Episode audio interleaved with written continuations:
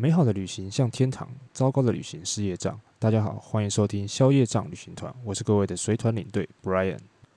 在上一集的时候，跟大家分享了一些我对于跟团旅行还有自由行的一些想法。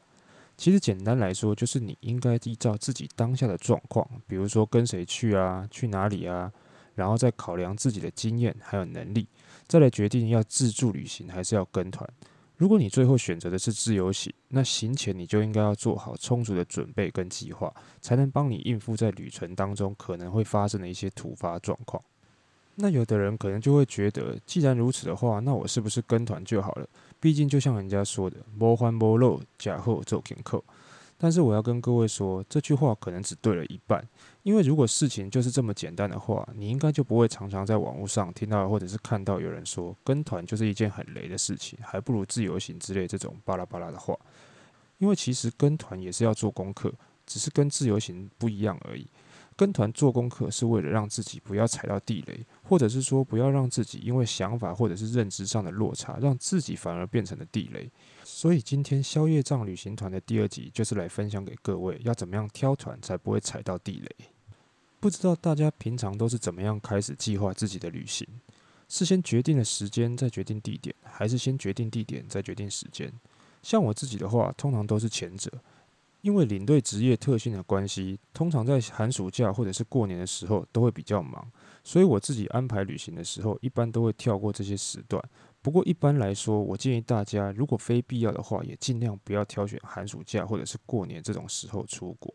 因为大家都知道，这个时候出国不但人多，而且团费也比较贵。重点是你付了比较多的钱，得到的品质并没有高多少。所以我通常都会把旅行的时间安排在四五月，要不然就是十一月或十二月。再来呢，就是决定旅行天数的长短，因为这会影响你可以选择的地区。一般来说，旅行天数在一个礼拜之内，比如说三五天的，通常可以选择的地方呢，就会是像东南亚啦，或者是东北亚，或者是大陆地区。只有超过十天以上的假期，才会选择考虑欧美啊，或者是土耳其这样比较远的国家。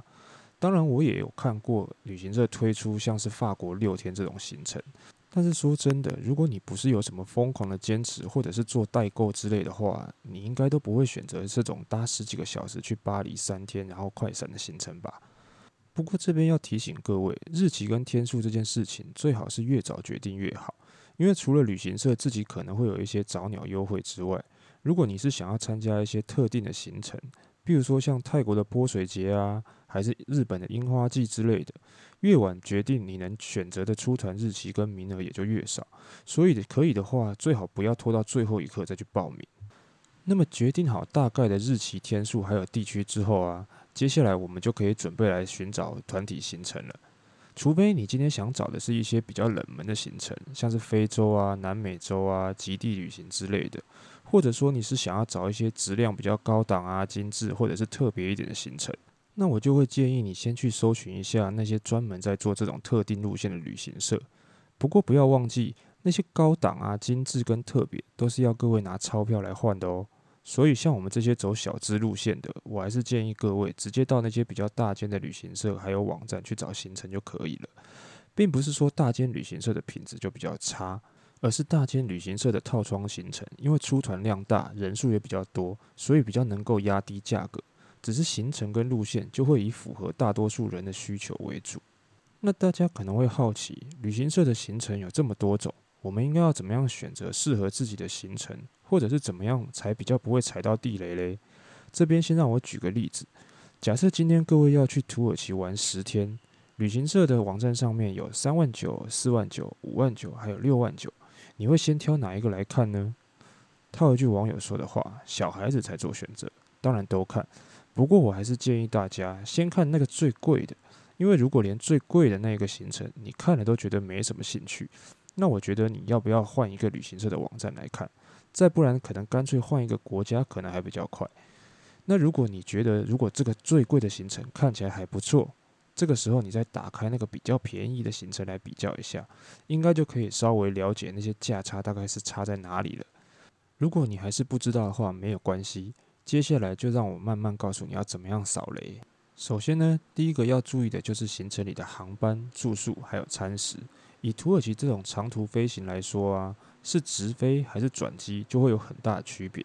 像是土耳其航空从台北直飞土耳其，大概需要十一到十二个小时左右。但是如果你搭的是阿联酋航空，因为要在杜拜转机，光是飞行的时间呢，差不多就要十四个小时。这个还没有算中间在机场等待转机的时间哦。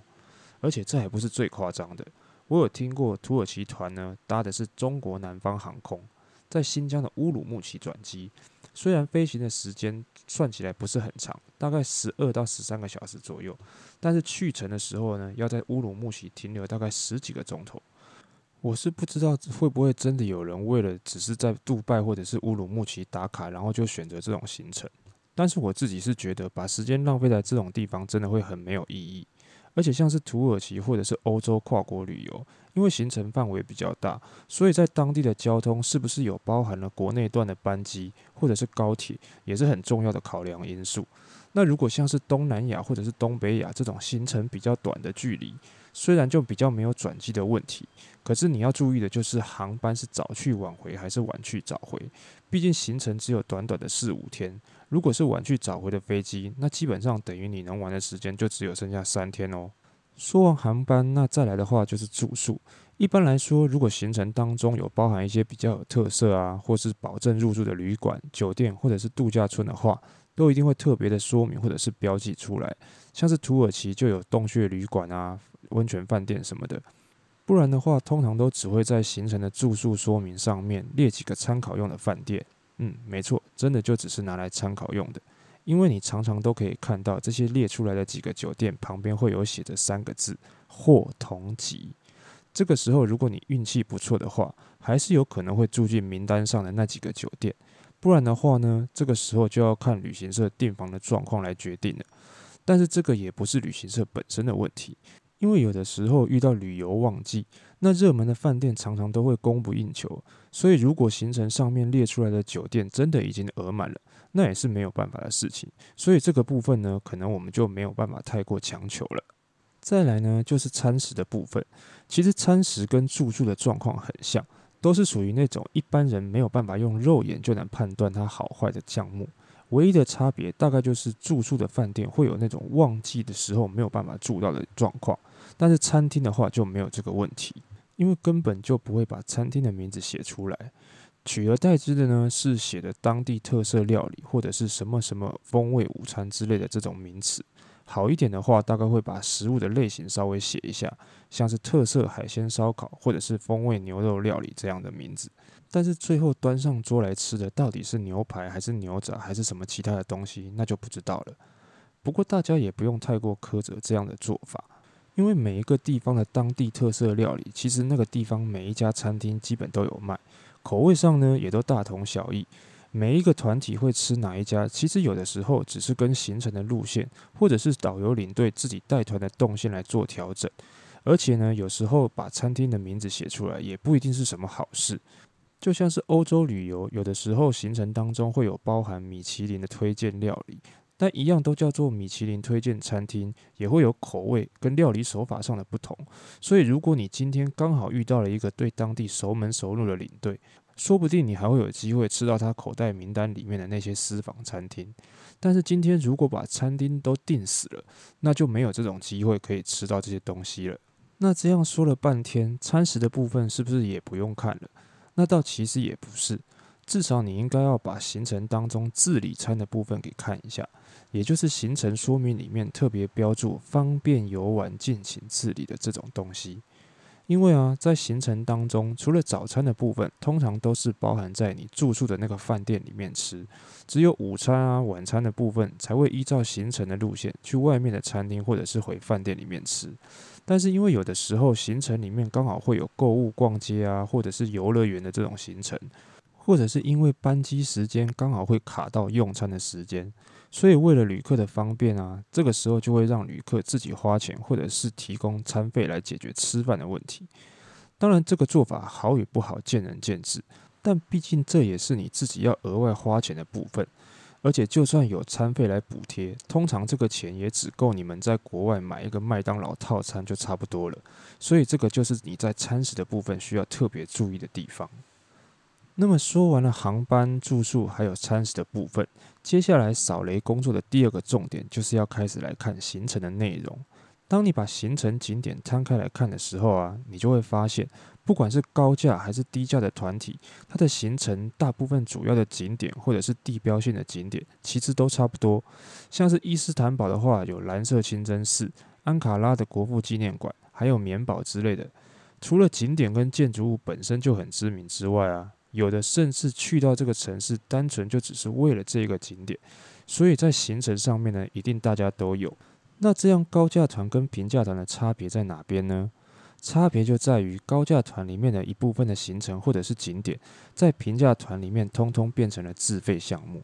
像单单是在伊斯坦堡里面呢、就会有三四样以上可以做成自费的活动，比如说像圣索菲亚大教堂。电影拍摄的地下水宫，还有博斯普鲁斯海峡的游船等等。不过大家也不用因为听到是自费项目就退避三舍，觉得导游领队或者是旅行社就是想多赚你们钱。因为这些项目有的时候本来就不是一定所有人都喜欢，使用者付费的做法其实也没什么不好。甚至有的时候有一些活动或者是行程，我更建议它是做成自费，而不要包在行程里面。像是土耳其的热气球，有的时候你会看到有些行程会把热气球包含在团费里，或者是用一元加购的方式赠送给你，看起来好像是很不错。但是我们先不说羊毛出在羊身上的问题，如果去到那边热气球真的有飞，倒是没什么问题。可是到了现场，如果因为天候的关系，热气球没办法起飞，有的旅行社呢会退一点钱给你，那有的旅行社就不一定会退了。因为这个行程是赠品，是送给你的，所以天候不佳，那也不是旅行社的问题。或者说，你当时是一元加购的时候，退钱的时候就退你一元。所以，与其这样呢，还不如到了当地再报名参加自费活动。反正热气球有飞就付钱，没有飞就退钱，反而还比包在行程里面还来得划算。另外一个把部分行程设定成自费活动的原因啊，是有的时候其实团体能够把表定的行程走完就已经很不错了，根本就不一定有时间去参加那些自费活动。就像各位不知道有没有发现，为什么有的行程十天可以走完法国、瑞士、意大利三个国家，有的行程十天却只走了一个法国或者是意大利？因为很多人找行程的时候，都只会先比较哪一家旅行社的价格比较便宜，行程比较丰富，景点比较多，但是却没有想到，团体一天的行程最多也就十到十二个小时。那包山包海的结果，就是出国之后才发现，一路上都是上车睡觉，下车尿尿，坐了好几个小时的车，到了景点却只能停留二十分钟拍照。出门的时候，心里想着的是在香榭丽舍大道上面可以优雅的散步。但是没想到，实际上只能在凯旋门旁边下车拍照的时候顺便瞄一眼。反而那些看起来行程景点比较少、CP 值好像比较低、十天八天都只玩一个国家的行程，才真的是有时间让你去左岸的花神喝一杯咖啡、参加自费活动、去看一场秀。所以呢，提醒大家，有的时候 less is more，少即是多。有的时候行程太多，价格太便宜，对你来说不一定是件好事。那说到价格便宜，就要讲到接下来的重点，也就是很多人避之唯恐不及的购物行程。在说之前，我想请各位想象一个状况：大家觉得一个正常五天四夜包吃包住的韩国行程应该要是多少钱？如果不考虑可遇不可求的特价，机票的部分我们就算八千，四晚住宿一天一千五，我们就算六千，五天的饭钱就算三千吧。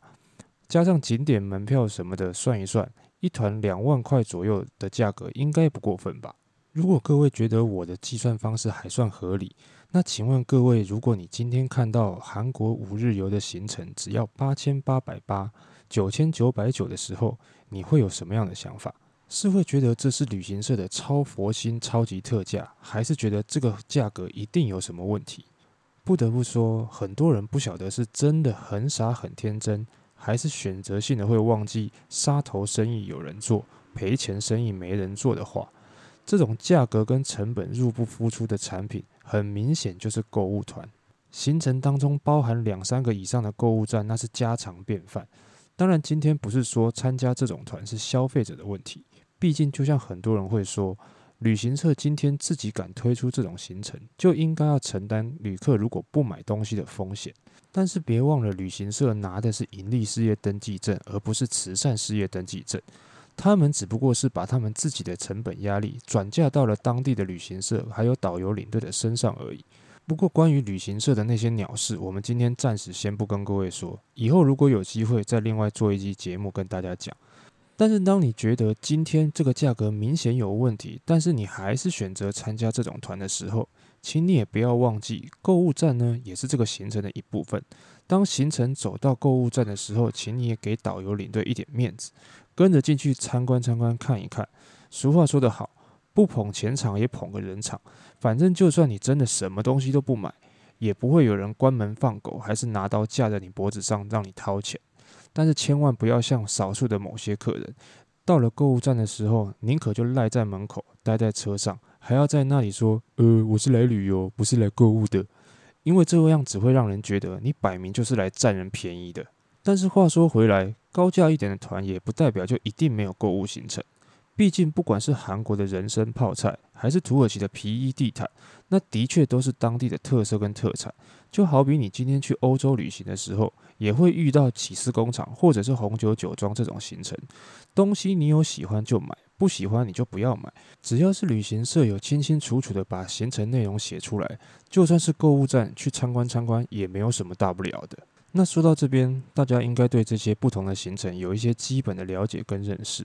不是要告诉各位一定要选择比较高价或者是比较低价的行程，而是当你知道这些行程的价差是有它背后的原因之后，你才能够知道要怎么样在价格与品质之间做取舍，然后找到在你的预算之内当中最适合你的产品。希望在不久的将来，等这一波疫情过去之后，能够让各位在选择团体旅游的时候有一点小小的帮助。在节目的最后，我想换个角度，站在旅游业的立场说一些话。今天不论是旅行社推出怎么样奇形怪状，或者是五花八门的旅游产品，是金字塔顶端的贵妇团，还是打到骨折的购物团，都是为了要迎合市场的口味。消费者今天有怎么样的需求，旅行社就会想办法包装什么样的产品。产品本身没有绝对的好坏。当然不否认有这么多的旅游业者，难免会有一些害群之马，但是还是有很多认真负责、想要做好产品的旅行社跟从业人员。所以希望大家不要一竿子打翻一船人。团体旅游其实有的时候还是很不错的。OK，以上就是今天想要分享给各位的内容，希望大家能够喜欢。如果各位有任何的问题或者是经验分享，都欢迎各位寄信给我，或者是到消业障旅行团的 IG 来留言，相关的连接都在 Podcast 下面的说明里面可以找得到。那就谢谢大家，消业障旅行团，我们下次见。